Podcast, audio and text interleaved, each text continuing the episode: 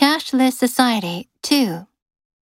Recently, some prominent economists have suggested countries should move to a cashless society with actions like eliminating the $100 bill.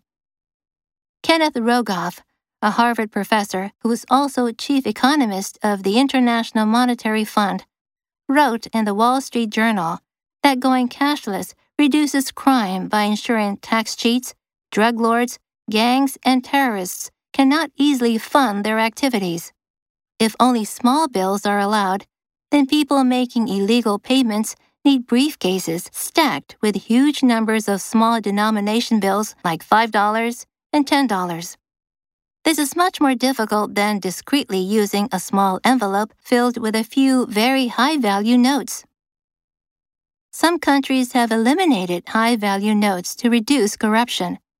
India in 2016 eliminated the 500 rupee, about $7.69, and 1,000 rupee notes for this reason before bringing in new denominations.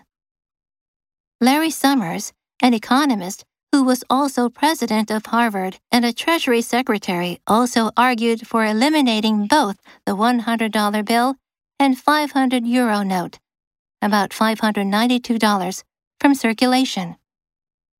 A few months after his recommendation, the European Central Bank decided to stop issuing the large bills by the end of 2018 in an attempt to reduce corruption and terrorism.